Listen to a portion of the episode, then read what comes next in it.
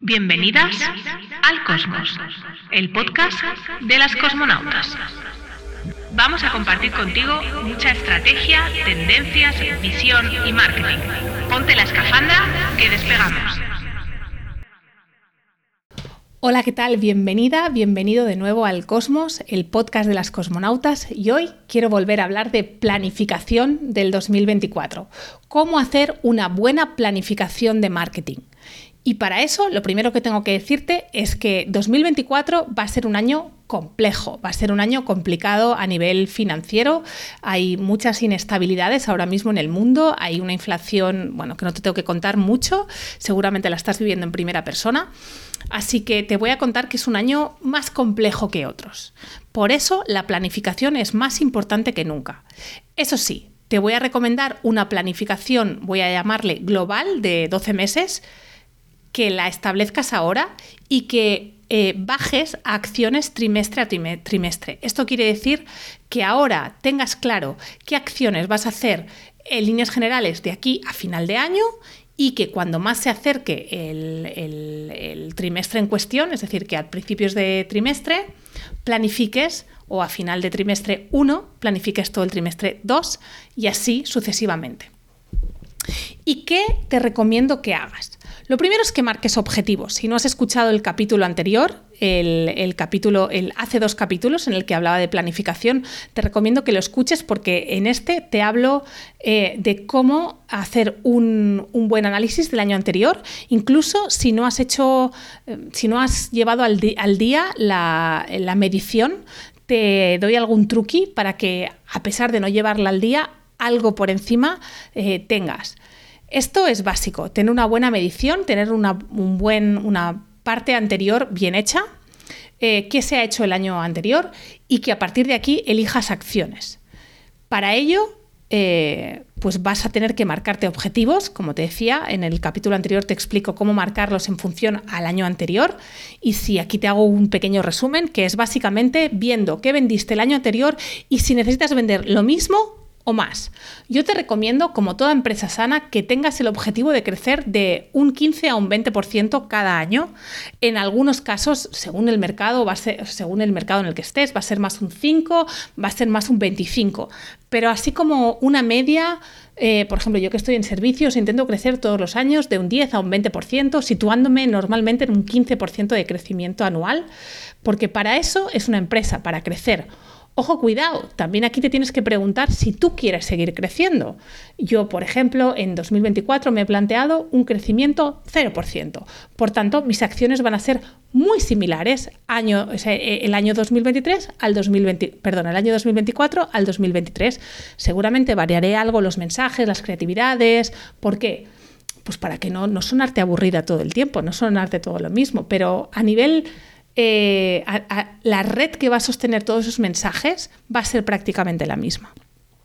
Te recomiendo que hagas una gran acción al trimestre, una acción mediana al trimestre y una acción pequeña al trimestre. ¿Qué puede ser una gran acción trimestral?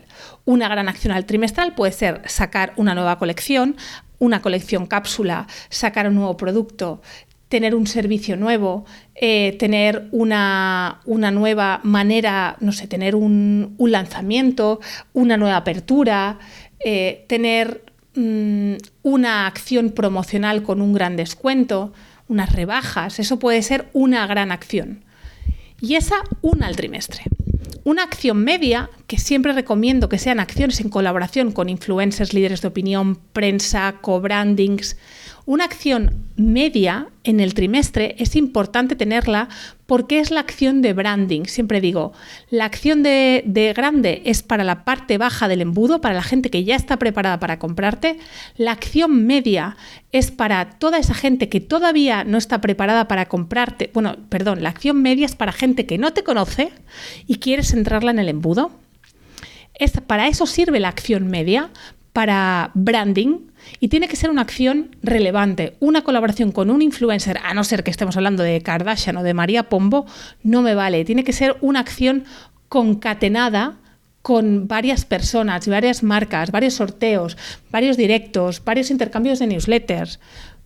Tiene que ser algo que sea relevante. Una al trimestre y una acción pequeña al trimestre, que la acción pequeña es para pasar a la gente que está en la parte media del embudo a la parte baja. Un envíos gratis un fin de semana, un descuento eh, puntual en, en, un momento, un bono con tu, con tu curso que dure muy poco tiempo. Todo esto todo esto es importante tenerlo planificado desde el minuto uno. ¿Por qué? Porque un lanzamiento son tres meses de planificación. Si yo no planifico ahora en noviembre, ¿cómo voy a hacer un lanzamiento en, en, en marzo o en febrero? Si yo no planifico que voy a captar leads en agosto, que es muy buena época para captar leads, ¿cómo voy a hacer un lanzamiento en octubre? Pues todo, ¿con qué lead magnet? ¿Con qué landing? Qué, mensaje voy a utilizar en el lead magnet, qué, mensaje voy a utilizar en, un tripwire si lo voy a tener. Todo esto es importante tenerlo definido antes de, empezar, para no encontrarte en el último minuto con qué vídeo grabo, cómo lo hago, qué, qué va a pasar. Y es entonces cuando llegan los retrasos, las cosas no funcionan, bla, bla, bla, bla. Y luego al revés de lo que te contaba en el podcast, eh, en dos podcasts anteriores, documenta todas las acciones. Cada acción tiene que ir asociada a un Excel en el que documentes. Un Excel, un Notion, un Trello, es que me da igual, como si es una agenda. Lo que pasa es que la agenda lo malo es que comparar mes a mes va a ser complicado. Pero un, un cuadro de mando, me da igual, que documentes mínimo cuántas visitas en tu web has tenido, cuántos añadidos al carrito en caso de, productos que se compran de forma automática, cuántas ventas, cuántas llamadas de venta y cuántos contactos en caso de servicios o productos que requieran una llamada de venta.